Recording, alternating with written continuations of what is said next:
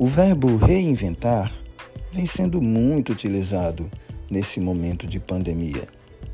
Mas as tecnologias já estavam aí disponíveis e muitas pessoas passaram a descobri-las nesse momento.